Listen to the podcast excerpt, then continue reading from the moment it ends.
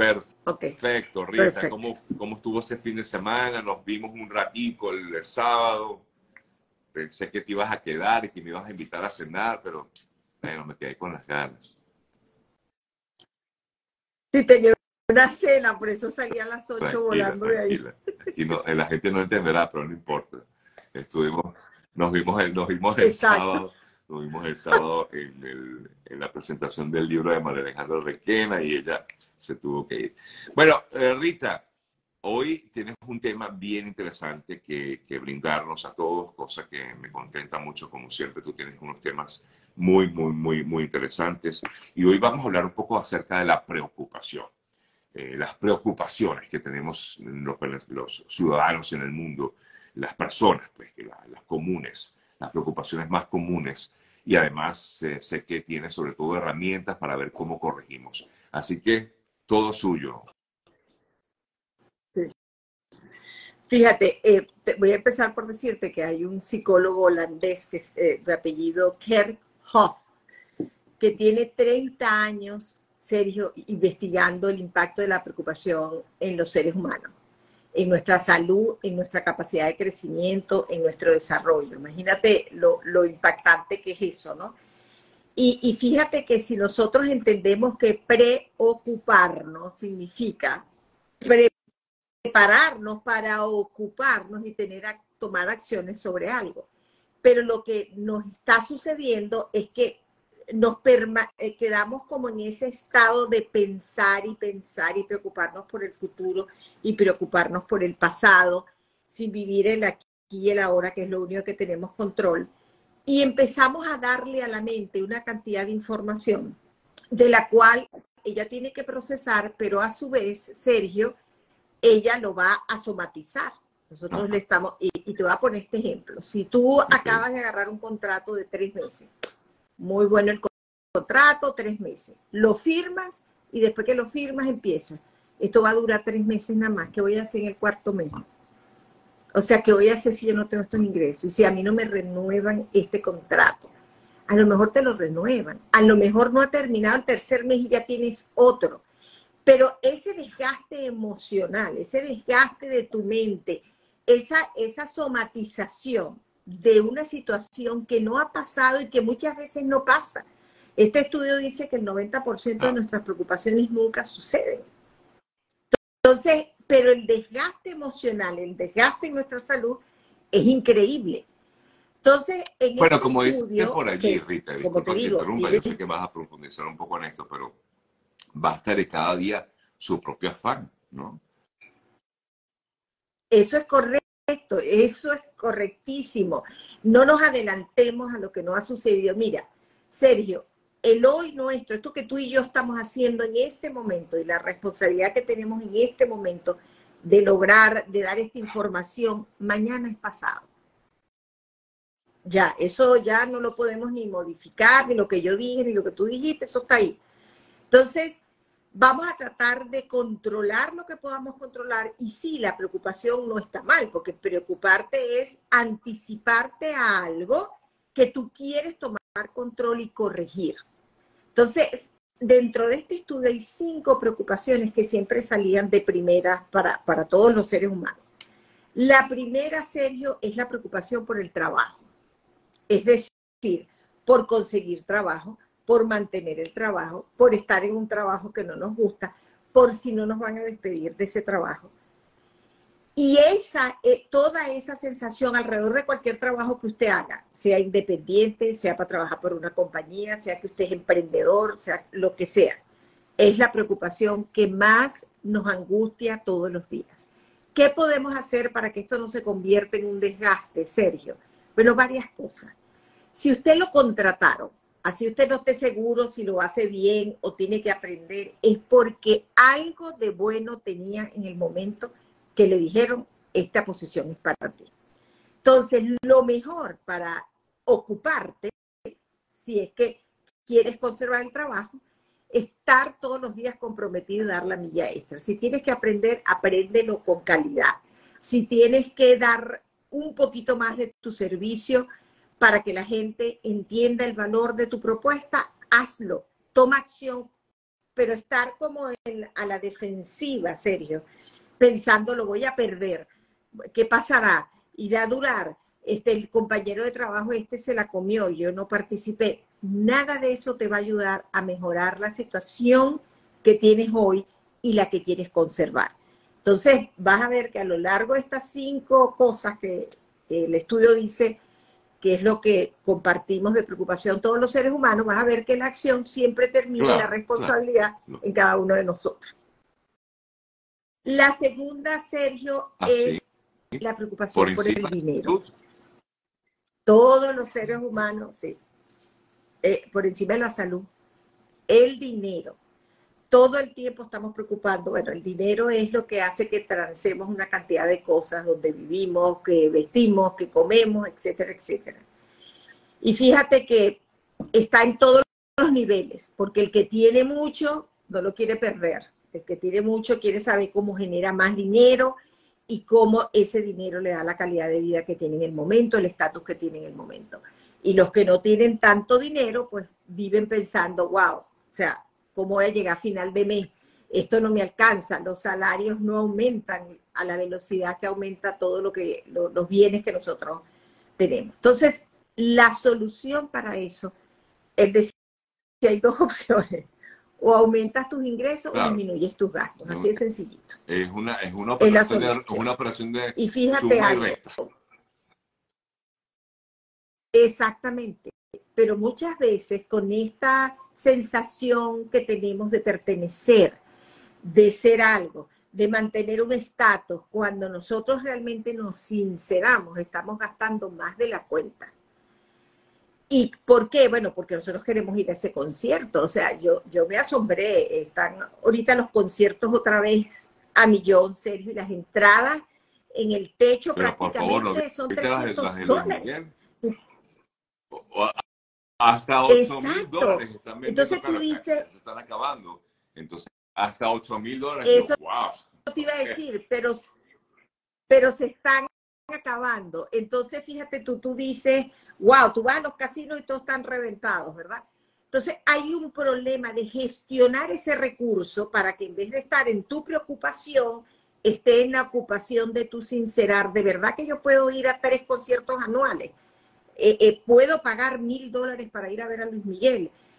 Una cantidad de cosas que tú tienes que sincerar. Y lo otro es cuánto crees realmente que tú puedes producir. Y eso está asociado un poco a lo que nosotros valoramos de nuestros servicios.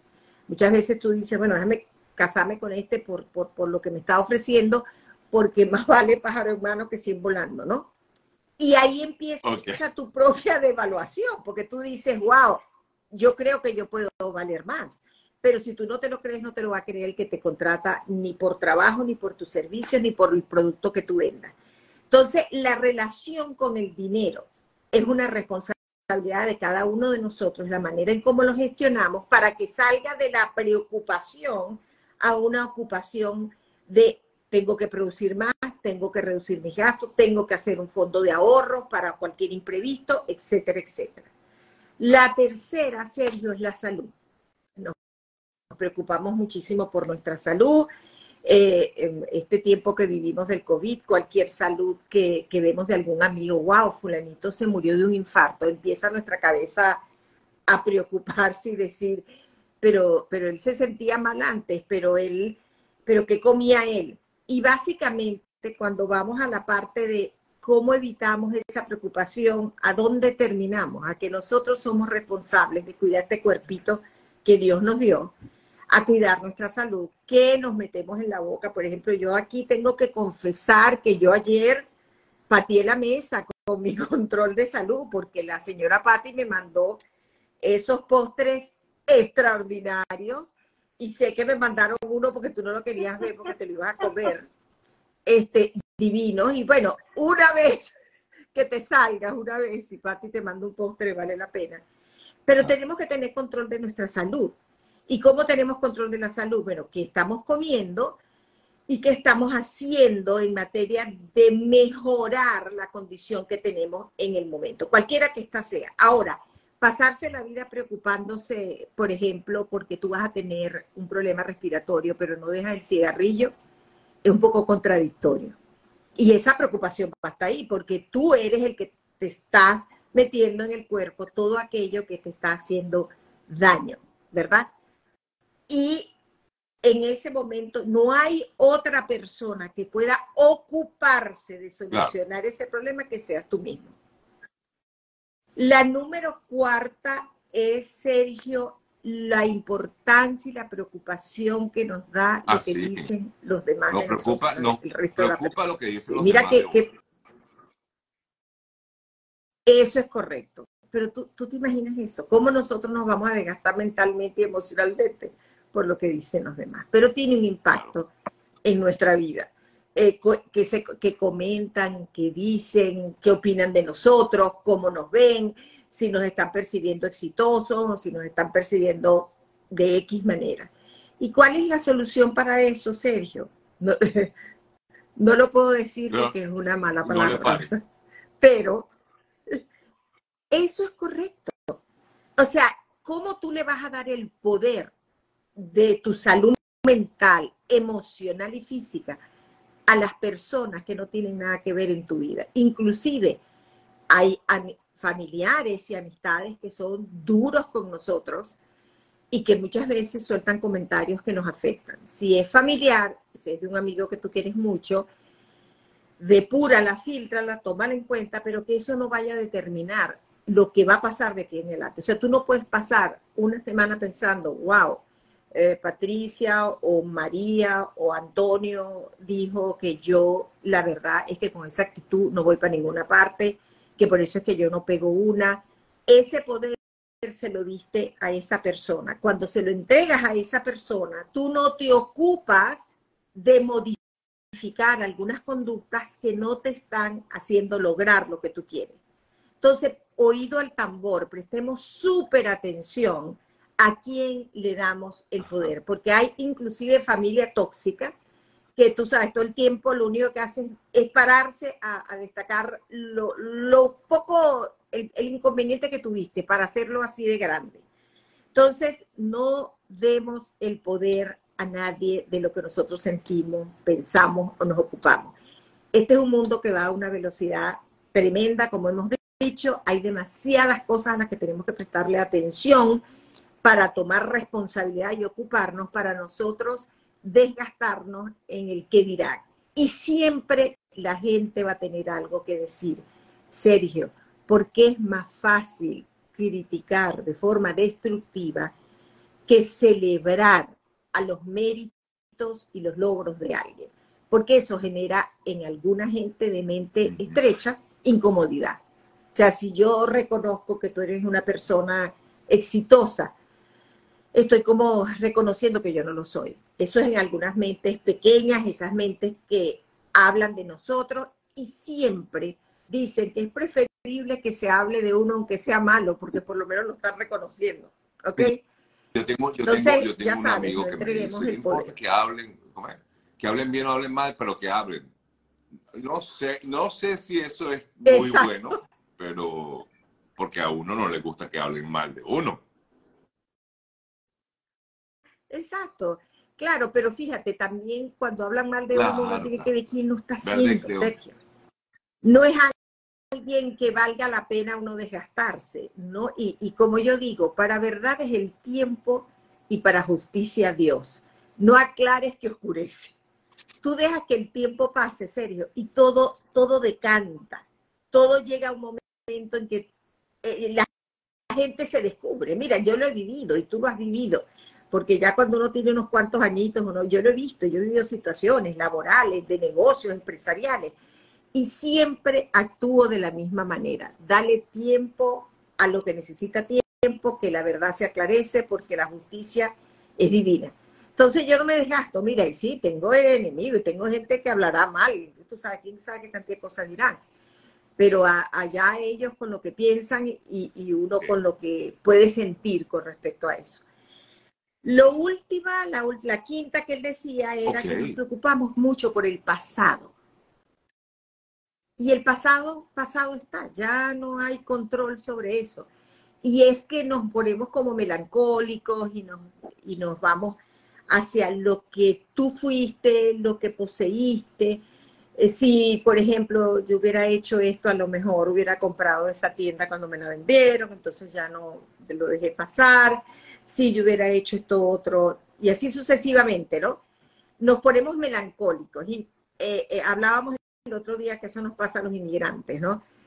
nos quedamos como con un ancla en nuestros países, en lo que teníamos, en la casa, en el carro, en nuestros amigos, en los restaurantes y eso se convierte en una preocupación porque ese, esa melancolía por el pasado se convierte en un anhelo que si lo volviéramos a poder tener. Entonces, hay una frase que dice, no te afanes demasiado por un futuro que no sabes si va a llegar porque es incierto. Controla el aquí, el ahora. Tienes algo enfrente que esa preocupación no te está dejando ver. ¿Por qué? Porque te estás yendo a los lados cuando tienes enfrente una oportunidad extraordinaria o una acción que tienes que hacer.